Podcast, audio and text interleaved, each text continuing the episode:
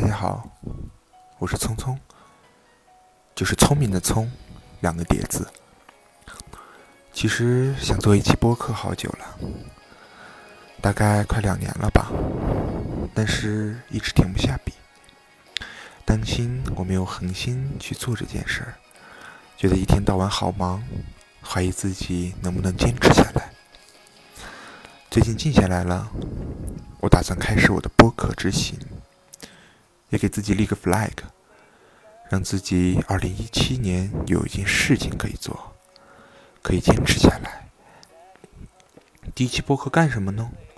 我想给大家说一个地方：秦岭山脉最高峰——太白山大野海。太白山不是那个有天池的长白山，更不会有小哥在那里等你的十年之约，也没有神奇的天池水怪。让你引发无限的遐想，更不会从天上降下来一个王母娘娘在那里洗澡。大野海相比这些显得有些小家子气，显得没有那么多的神秘感，但是却多了一份真实感。去大野海的路其实并不好走，从太白山国家森林景区出来，一条细长的小路就把你带到了自然保护区里面。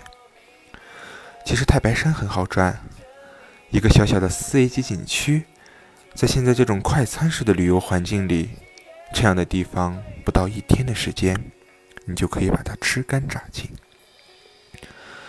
但是到了自然保护区里面，远离了城市的喧嚣，吵闹的喇叭声没有了，四周灰蒙蒙的大楼没有了，也不会有电话，一堆的代办事项等着你去做。到了那个时候，你就会发现，到处都是风景。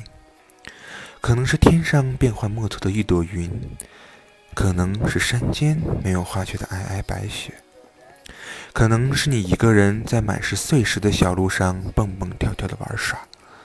你会发现，你身边的一切都被放空了，和自然融为一体。因为保护区并没有被开发。所以你所走的路，并不能称之为路。其实这个时候，鲁迅先生说的“世界上并没有路，走的多了便是路”极为贴切。就是沿着山体，把山体开凿出一条小路，一边是悬崖，一边是石头山，宽的地方也不足两个人并排走过。至于窄的地方，根本就没有路。横插在路边的一块大石头，需要你从上面抓着掩体慢慢爬过去。一路上你会遇上很多驴友，或是很多，也并不是。爬上四五个小时的山，运气好的时候你会遇上七八个人，大家会碰面交流一下自己对太白山的看法。运气不好的时候，听人说在整个山路上。就只能和自己作伴，所以在路上，经常就会有人在叫喊，有些只是练练嗓子，更多的却是在大喊着：“有人吗？累死了，还有多远啊？”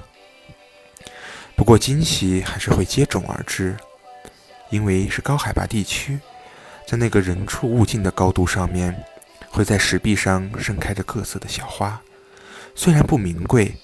甚至都是谈不上名字的野花，但却有着不一样的美丽。这个时候，真的就可以感叹一下生命的顽强。除了野花，还有一件就是泉水。在别的地方，泉水肯定会被围起来，然后挂一个大大的收费牌子，之后就会有大把的游客过去。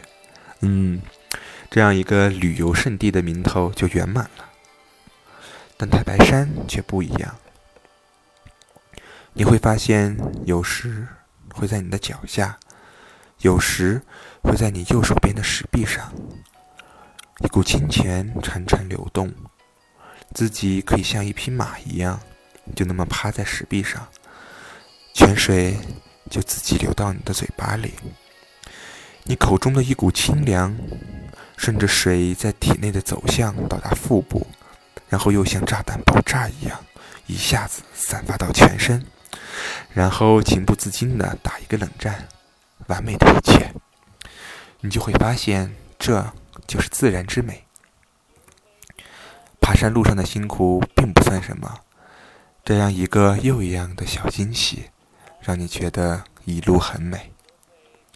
通往顶峰的路，真的是给人一种出极狭才通人，步行数十步豁然开朗的感觉。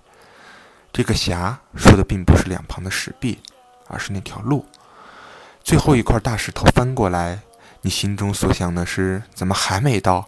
猜不到就要被累死了的时候，你会发现路突然平了，视野开了，没有路边的悬崖，而你手边的山也被像深深削去了一样。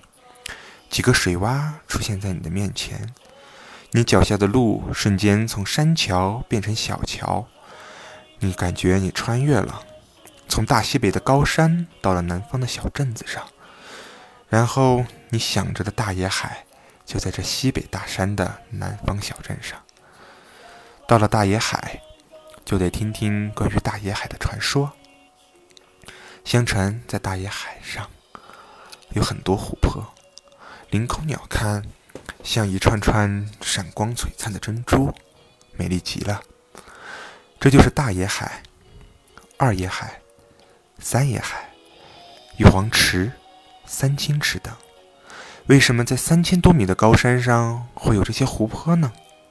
相传很久以前，在眉县青丘镇，太白爷有个大海。一天晚上，周围的百姓都梦见太白爷接他们家牲口，往太白山上运他的海子。第二天一看，果然不见太白爷的大海了。太白爷把海拉到太白山上之后，就按资历大小。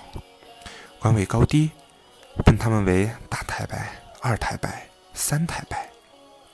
从此，人们就叫这些海为大野海、二野海、三野海。在那清澈碧蓝的太白海面上，为什么无寸草点尘呢？原来这是有一种神奇的鸟，负责清洁工作。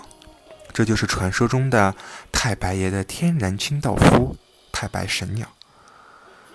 这种鸟身长二十厘米，头顶有一块白斑，腹部黄色，尾巴红色。